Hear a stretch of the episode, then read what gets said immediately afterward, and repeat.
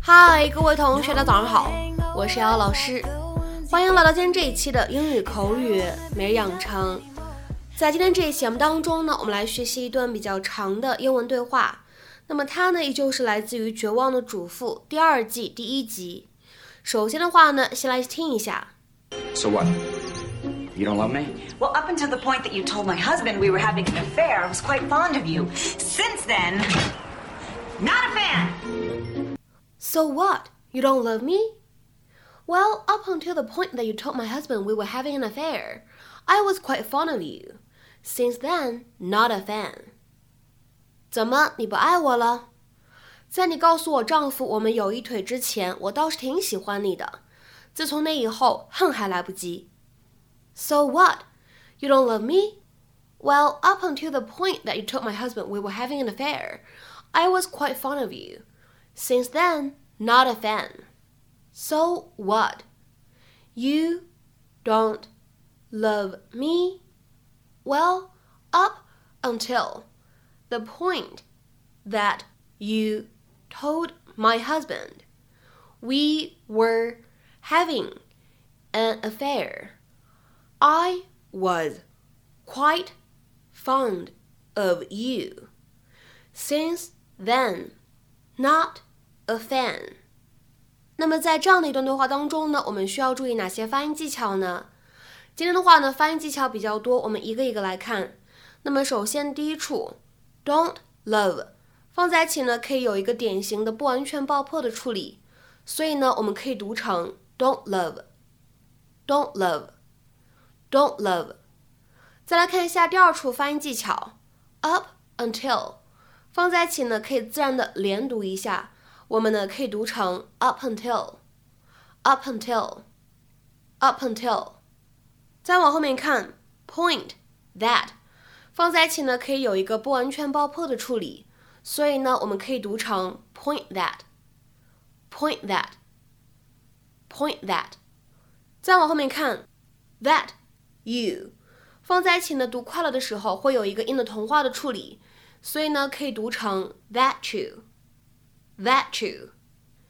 而 told my 放在一起呢，会有一个不完全爆破的处理，所以呢，我们可以读成 told my my，told my。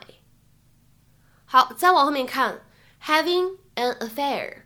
那么这样的三个单词呢，我们放在一起可以有两处连读，我们呢可以读成 having an affair，having an affair。having an affair，再往后面看，fond of，放在一起呢可以有一个连读，那么此时呢我们可以读成 fond of，fond of，fond of， 而整段台词末尾的位置 not a，放在一起呢可以自然的连读一下，而且呢在美式发音当中其中存在一个 flap t 闪音的处理，所以呢这样的两个单词 not a。放在美式发音当中呢，我们可以连读变成 nada nada。You brought luggage? He's gone. We don't have to stick around anymore. We can have a real relationship.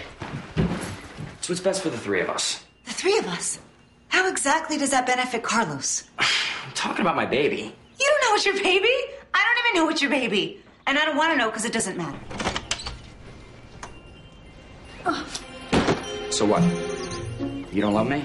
Well, up until the point that you told my husband we were having an affair, I was quite fond of you. Since then, not a fan.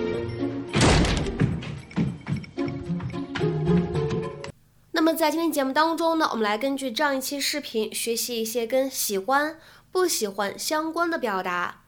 那么在今天这样一段台词当中呢，我们出现的 be fond of somebody or something。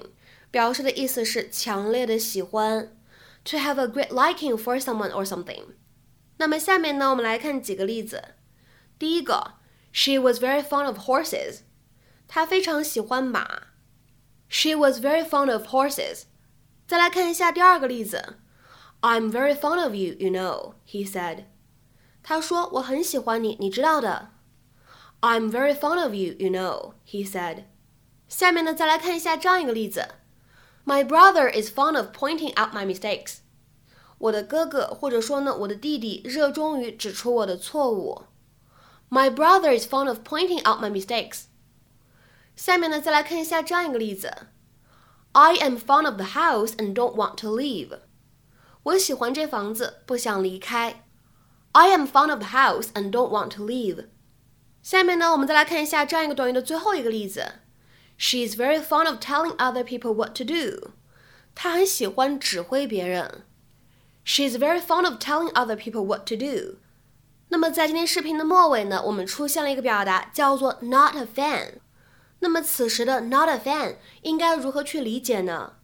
要想理解这样的一个表达，我们首先呢要学习另外一个短语，叫做 be a fan of somebody or something。be a fan of somebody or something。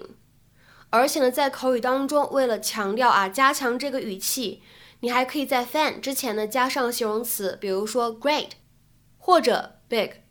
那么此时的话呢，短语就会变成 be a great fan of somebody or something，或者 be a big fan of somebody or something。那么下面呢，我们来看一下对应的英文解释。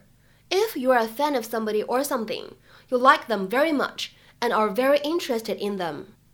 那么下面呢，我们来看一下三个不同的例子。第一个，He's a big fan of country music。他很喜欢乡村音乐。He's a big fan of country music。下面呢，我们再来看一下第二个例子。I'm pleased to meet you. I'm a great fan of your work. 很高兴见到您，我特别喜欢您的作品。I'm pleased to meet you. I'm a great fan of your work. 下面呢，我们再来看一下本期节目当中的最后这个例子。My mother is still a fan of the band. 我妈到现在还很喜欢那支乐队。My mother is still a fan of the band. 所以呢，在理解了这样一个动词短语之后呢，你就会明白为什么视频对话当中的 not a fan 可以理解成为不喜欢、对什么什么不感兴趣，甚至有点讨厌啊这样的意思。那么在今天节目的末尾呢，请各位同学尝试翻译以下句子，并留言在文章的留言区。You might find this hard to believe, but she's a big fan of heavy metal. You might find this hard to believe, but she's a big fan of heavy metal. 那么这样一段话应该如何去理解和翻译呢？期待各位同学的踊跃发言。我们今天这期节目的分享呢，就先到这里。See you next week，下周再会。